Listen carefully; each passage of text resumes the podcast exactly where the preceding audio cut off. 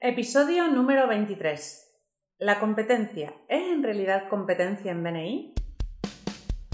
Estáis escuchando los podcasts de Somos BNI por Tiago Enríquez Acuña, director nacional de BNI España SLC. En cada podcast, Tiago nos dará consejos y trucos para que puedas sacar el máximo provecho a tu participación en BNI. No dejes de estar conectado. Sigue cada uno de nuestros podcasts que te ayudarán a ser un experto en networking. Muchas gracias por escucharnos. Buenos días, Tiago. Hola, buenos días, Alejandra. ¿Qué tal? ¿Cómo estás? Bueno, fenomenal. Aquí estoy en Barcelona preparando eh, nuevos programas para los miembros de BNI. Pues estaremos atentos para enterarnos de todas las novedades que nos traes. Y el tema de hoy es muy interesante porque vamos a hablar sobre nuestros posibles compañeros competidores que tenemos en BNI y si en realidad nos conviene tener competidores o no en nuestros grupos. Y por, e, para ello tengo unos invitados muy especiales que son tres miembros de mi grupo de BNI y Liderazgo y estoy encantada porque estamos en mi oficina grabando y te dejo que los presentes tú. Muy bien, pues tenemos a Ricardo Costa, que es socio del EXCAM, un despacho especializado en asesoramiento fiscal. Es un abogado y doctor en economía.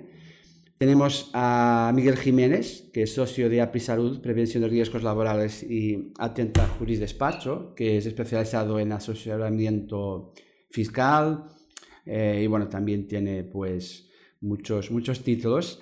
Y tenemos también a Ignacio Grau, que es socio director de Rocabert y Grau Abogados, eh, abogado y, director del Departamento de Litigios. Pues nada, chicos, saludar.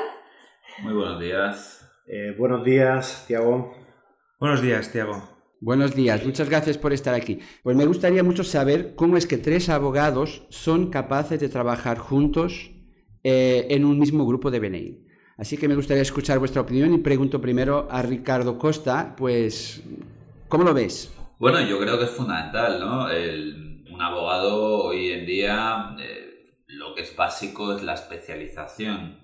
Cuando tú te dedicas a un sector concreto, en mi caso al derecho tributario, a, la fiscalidad de las empresas y de las personas, durante el procedimiento, durante el proceso de trabajo, te pueden surgir aspectos eh, que no son tu especialidad. En este caso, pues por ejemplo, eh, un problema en un litigio penal, ¿no? Y, desde ese punto de vista, el contar con la colaboración, en este caso, eh, de un despacho de la categoría y del prestigio del de Nacho Grau, pues es fundamental para darle un servicio completo al cliente. Muy bien, fenómeno. Y tú, Miguel, eh, Miguel Jiménez, ¿cómo, ¿cómo, lo ves tú? ¿Consigues trabajar con otros dos compañeros abogados? ¿No, no ves que eso sea competencia? Eh, bueno, eh, desde mi punto de vista, creo que estamos en un mundo donde el ganar-ganar preside todas las relaciones profesionales que duran, tienen durabilidad. En nuestro caso, a veces pues, pueden surgir temas o asuntos de índole penal que nosotros en el despacho no tratamos y que eh, obviamente pues tratamos de buscar a un profesional eh, de garantías que dé solvencia al resultado que se busca para el cliente y en este caso pues Ignacio Grau es una persona de la más alta cualificación para confiar estos asuntos. Yo como asesor de empresas eh, estoy más centrado en la pyme, en la micropyme y en asuntos de fiscalidad internacional pues no tengo ni la estructura ni eh, la especialización técnica como para poder dedicarme a ello. Eh, debo de concentrar mi esfuerzo en, lo que mejor conozco y en ese caso, pues si se diera, hablaría con Ricardo Costa, que es un especialista, es un despacho especialista en fiscalidad internacional.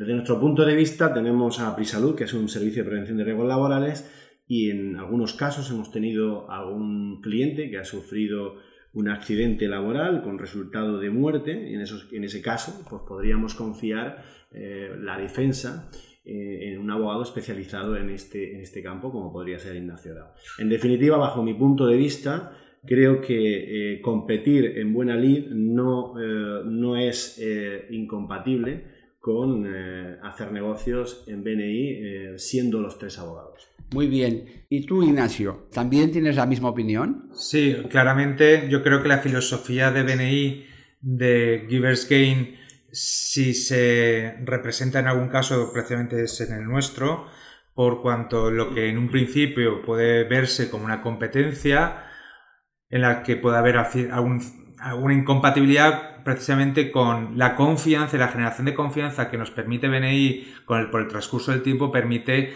que encontremos nichos de eh, cooperación entre, entre despachos. De hecho, así ha surgido en el pasado eh, y, y, donde ves que incluso en áreas como la tributación, pues hay facetas como la tributación internacional, en la que igual uno no está siendo tan especialista, aunque en mi despacho tengamos también fiscalista, pero que queramos precisamente eh, darle el mejor servicio al cliente a través del profesional especializado y sobre todo de confianza, que es algo que nos permite eh, BNI, al igual que con eh, Ricardo Costa que lo hacemos, obviamente con Miguel Jiménez en, su espacio o en el sector al que se dedica a sus empresas. Lo importante al fin y al cabo en nuestras profesiones es la confianza y siempre nos habéis explicado la famosa J de BNI de la confianza eh, y conseguir que la base de abajo sea lo más estrecha posible porque en el menor tiempo posible te ganes la confianza del resto de, de miembros para así poderte referenciar con los postulados que establece BNI. Además, Tiago, si me permites comentar, en el, grupo de BNI y Liderazgo, cada uno de ellos ha bloqueado una categoría diferente. Ignacio ha, bloqueado eh, Derecho, la abogacía, Ricardo ha bloqueado eh, asesoramiento fiscal y Miguel ha bloqueado eh, la categoría de prevención de riesgos. laborales. Incluso, para ir más allá, Ricardo Costa ha, entrado al grupo porque Ignacio Grau, el otro abogado, o sea, su competencia directa, lo ha invitado, lo ha traído al grupo y por eso ha entrado al grupo. Esto es increíble, que sea un abogado quien invita a su compañero abogado para que venga al grupo. Eh, bueno, creo que es lo correcto, pero es, bueno, debería de, pasar más, más a menudo en los grupos. Tiago, te comento una cosita más. Entre ellos, cierran muchísimos negocios y, se dan gracias por negocios cerrados, pues creo que reunión de por medio. Bueno, yo tengo ahora una pregunta para ti, Alejandra. Eh, esto es también una, primera vez. ¿Cómo es para ti como miembro tener a tres abogados en la sala? ¿Resulta más fácil o más difícil a la hora de pasar referencias? Pues yo creo que en el grupo ellos se saben explicar muy bien y son respetuosos el uno con el otro, entonces ninguno hace competencia al otro, ni siquiera en los unos a unos comentan todas sus actividades. Cada uno se centra en su, en su actividad bloqueada entonces los miembros lo tenemos muy fácil porque si queremos fiscalidad internacional, una asesoría fiscal, ¿vale? Vamos directamente a Ricardo. Si queremos un abogado, pues hablamos con Ignacio. Y si queremos prevención de riesgos laborales, hablamos con Miguel. O sea que ellos mismos son respetuosos entre, entre sus compañeros y eso hace que los miembros estemos relajados y tranquilos. Muy bien. Pues una última pregunta muy breve, que se nos va el tiempo, para todos, sería saber un poco si vosotros no tuvierais em, vuestros compañeros en el grupo, ¿facturarías lo mismo, más o menos? Ricardo, para ti primero. Eh, en mi caso, eh, Tiago, eh, facturaría menos porque yo he facturado en este caso trabajos gracias a Nacho o gracias a Miguel que si no hubiera estado en el grupo eh, interconectado con ellos y no compitiendo, sino compartiendo, eh, no habría podido facturar.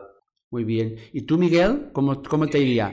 Bueno, en, en, mi caso creo que eh, para Prisalud como servicio de prevención de riesgos es importante tener conectores como los despachos de abogados o asesorías de empresas. Son allí donde donde buscamos eh, a los clientes finales.